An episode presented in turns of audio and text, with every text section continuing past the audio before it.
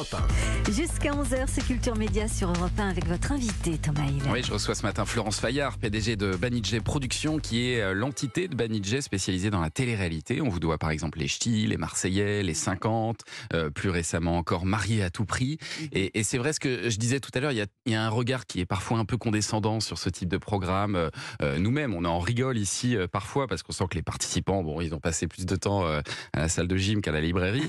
Mais euh, ce qu'on dit jamais, c'est que ça fait partie des programmes les plus compliqués euh, à produire. Euh, c'est pas simple du tout de, de, réali- de, de réussir une bonne télé-réalité. Non, c'est pas simple du tout. Il n'y a pas de recette magique. Ouais. Euh, chaque télé-réalité obéit un peu à ses, à ses propres problématiques et à ses propres solutions. Donc effectivement, à chaque fois, il faut se réinventer. Et puis la difficulté aussi, c'est de ne pas lasser parce que c'est des émissions qui, euh, et on a de la chance, reviennent chaque année, Mhm. mais du coup qu'il faut sans cesse renouveler. Donc c'est pas si simple. Et qu'est-ce qui est le plus compliqué euh, quand on, quand on produit ce genre de programme? Alors pour moi, ce qui est le plus compliqué, mais parce que c'est le plus important, c'est le casting. Ouais. Euh, c'est vraiment des programmes en général qui tiennent sur le casting. Il y a deux typologies de programmes, celles qui tiennent sur la mécanique. Donc là, il faut être créatif quelque part. euh, ça ne dépend que de nous. Mhm. Euh, le casting, c'est pas une science exacte. Donc on rencontre des gens, on a un coup de cœur pour les gens, on essaye de former des groupes qui vont avoir euh, des choses à se dire. Et des fois ça prend, des fois ça ne prend pas. Là, c'est là toute la difficulté en vrai. Et ça, c'est une vraie science. hein. Ça demande des, des experts, des gens qui sont dédiés à ça, qui sont Yeah. spécialisés dans le casting spécial télé-réalité. C'est pas la même chose que pour être Non. casteur de jeu, par exemple. Ouais, ouais, c'est pas la même chose. On a beau euh, être producteur de télé je suis pas sûre que ce soit le même métier que d'être producteur de divertissement Oui, ou ouais. d'autres émissions parce qu'on gère de l'humain sans cesse. Et en plus, aujourd'hui, avec les réseaux sociaux qui s'en mêlent entre les émissions de télé-réalité, c'est devenu quand même une gestion assez complexe. Mais on sent quand même, euh, Florence Fayard, qu'on a une sorte de fin de cycle euh, en ce moment. Euh, L'époque des anges de la télé-réalité, des ch'tis, des Marseillais que vous avez produits, ça c'est derrière nous. Ça, ça ne marche plus, ça. Alors ça ne marche plus, je crois pas que ce soit le mot, mais en tout cas on l'a beaucoup vu, donc il Mm. faut il faut maintenant Se effectivement on se renouvelle. C'est des cycles hein, la, la télé-réalité. Avec les Marseillais, on a quand même tenu plus de dix ans avec la même bande à l'antenne. C'est un peu surréaliste, ouais, c'est ouais. complètement fou. Ça a été un vrai euh, un vrai phénomène quelque part de société auprès des jeunes.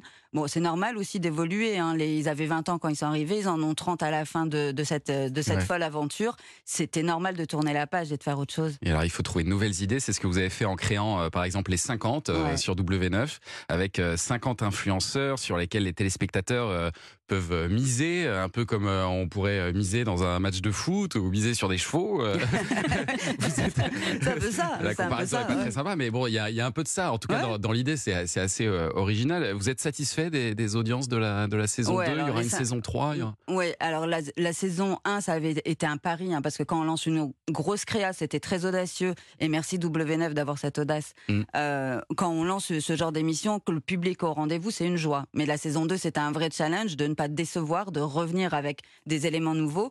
Et on a eu la chance, les audiences ont été au rendez-vous, le public est là. Euh, donc, euh, donc oui, il y aura une saison 3, elle est déjà en cours de préparation. Et, euh, et, et on a aussi de la chance, c'est qu'en en, en un an et demi, on l'a vu naître dans deux autres pays. Donc, euh, Vous le vendez à l'étranger on maintenant le vend à l'étranger. Ouais. Il y a Quel une version aux États-Unis sur la chaîne Telemundo qui a été également diffusée au Mexique. Et là, euh, depuis hier, c'est officiel, il y a une, une saison allemande qui arrive sur Prime Video Allemagne. Très bien. Et puis alors, euh, votre enjeu euh, du moment, c'est le retour de l'île de la Tentation. Eh oui. Euh, là aussi sur euh, W9. Alors pour l'instant, les audiences, euh, qu'est-ce que ça donne, Julien Pichenet? Ça décolle pas totalement. hein. Eh bien, sur les trois dernières semaines, on est aux alentours de, de 450 000, 513 000 pour, euh, pour la, la meilleure. C'était hier, hein, 513 000, Mhm. 2,5% euh, du, du public. On est aux alentours de 2,3, 2,5% de, de part de marché. Je ne sais pas si ce sont des bons chiffres pour Alors, vous, ce sont des bons chiffres. C'est des bons chiffres Ce pour sont vous? des très bons chiffres. Avec cette émission, cette saison, on a doublé la case sur les 11-25. Euh, on a euh, une consommation en, en différé qui est de plus de 35%.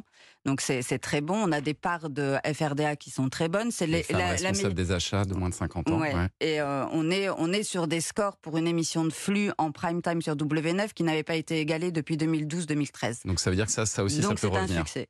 Oui. Il y a des chances que ça revienne pour une- on l'espère, c'est trop tôt pour le dire Ouais. ça, mais euh, mais j'espère en tout cas. Pourquoi oui. vous avez voulu relancer ce concept qui a quand même euh, 20 ans et, et- et qu'est-ce que vous avez changé euh, par rapport au concept de l'époque? Alors pourquoi on a voulu le refaire? Parce que c'est quand même une très belle marque. Euh, et en fait, c'est une émission qui a la chance de, de, toucher sur un bouton qui est totalement intemporel. C'est-à-dire il y a 20 ans ou dans 20 ans, on se mm. posera toujours la question du doute dans la relation amoureuse.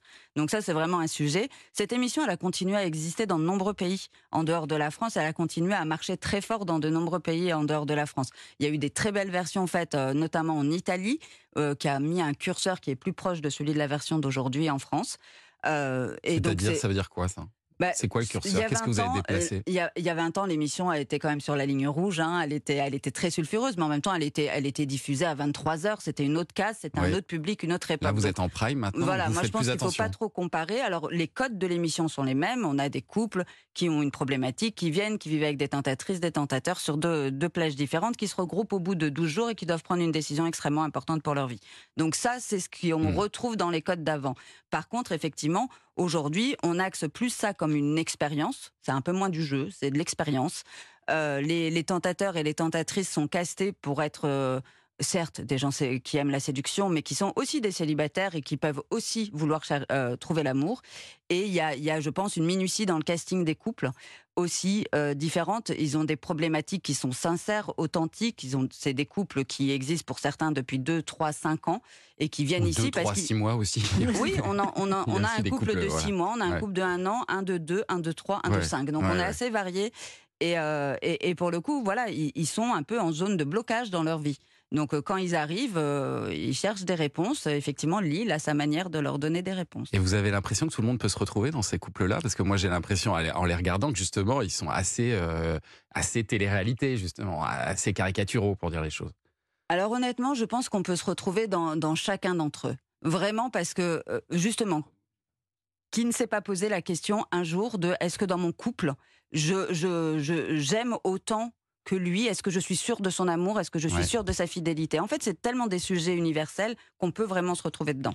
Et alors, vous produisez aussi les apprentis aventuriers, qui est une sorte de Colanta au quotidien. Euh, l'avantage, c'est que la, société qui produit Colanta fait partie du même groupe que vous, euh, Banijay, donc ça pose pas de problème. J'imagine que les deux programmes se ressemblent comme ça un petit peu. Alors on est loin de Colanta malgré tout, on est très très loin de Colanta. Euh, nous c'est vraiment un peu le jeu de survie pour les nuls. Hein. On va pas, hmm. on va pas se mentir. Donc on n'a pas du tout le curseur aventure et pas du tout au même niveau. En plus de ça, nous c'est des binômes. Euh, c'est des binômes qui ont un lien euh, sentimental ou affectif entre eux. Donc on, on, on est quand même vraiment pas comparable à Colanta, même si évidemment, comme c'est un jeu d'aventure, on peut dire que c'est le petit Colanta.